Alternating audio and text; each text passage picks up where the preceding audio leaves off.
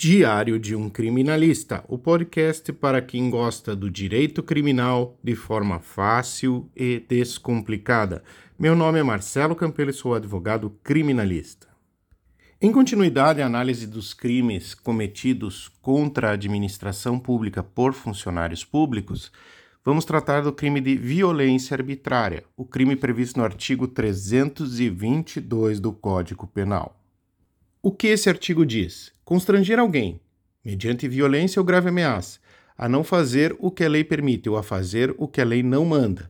Pena: detenção de seis meses a dois anos, além da, da pena correspondente à violência. Então vamos trabalhar com o exemplo.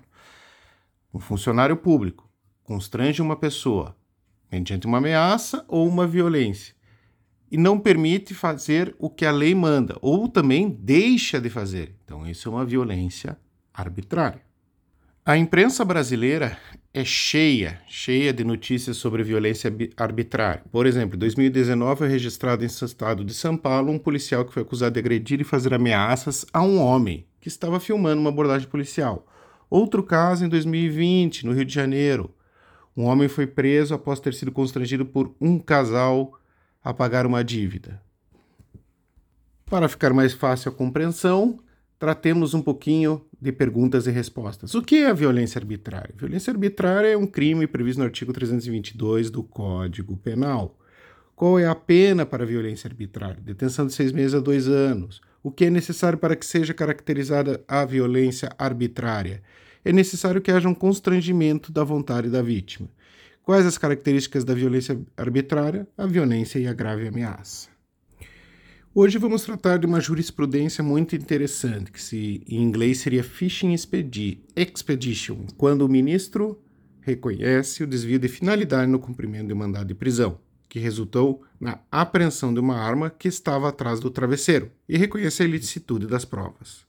Lerei os trechos do, do acórdão para ficar mais fácil. Como visto, os policiais ingressaram na residência do paciente em razão do cumprimento do mandado de prisão expedido em outro processo, ocasião em que encontraram na posse de arma de fogo com numeração de série raspada. Contudo, conforme declarações de duas testemunhas, a arma estava sob o travesseiro ou atrás da cama, o que revela que o objeto não estava exposto. Assim, note-se que a prova não é descoberta de maneira fortuita, mas por verdadeira busca probatória dentro da casa, que é totalmente desvinculada da finalidade proposta de prender. Nessa linha de intelecção, não se pode admitir que a entrada na residência, especificamente para cumprimento de mandado de prisão, sirva de salvo-conduto para todo o seu interior, seja vasculhando indistintamente em verdadeira pescaria produtória probatória, sob a pena de nulidade das provas colhidas no desvio de finalidade. Então, o que, que o STJ determinou? Que quando se expede o mandado de prisão, é para se cumprir o mandado de prisão, não é para se cumprir o mandado de busca e apreensão. Muito bem claro o ministro deixou. Outra decisão paradigma foi fundamentação por relacionem. Ministro anula pronúncia.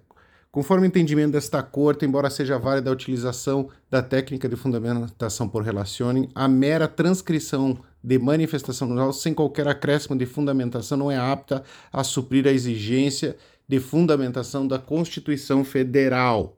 No caso dos autos, o magistrado ACOA, ao apreciar o recurso em sentido estreito, empregou a técnica da Fundação per Relazione, sem apresentar qualquer argumento próprio acerca do caso concreto inobservando, portanto, a necessária fundamentação das decisões judiciais.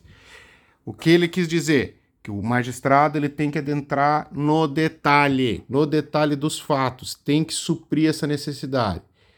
O número do primeiro recurso analisado é o recurso de habeas corpus 796732, oriundo do Rio de Janeiro, e o segundo é o recurso pericial oriundo número 2026583 do Paraná. Se você gostou do conteúdo, compartilhe. Se você quer que falemos de algum conteúdo específico, nos mande uma mensagem. A defesa nunca dorme.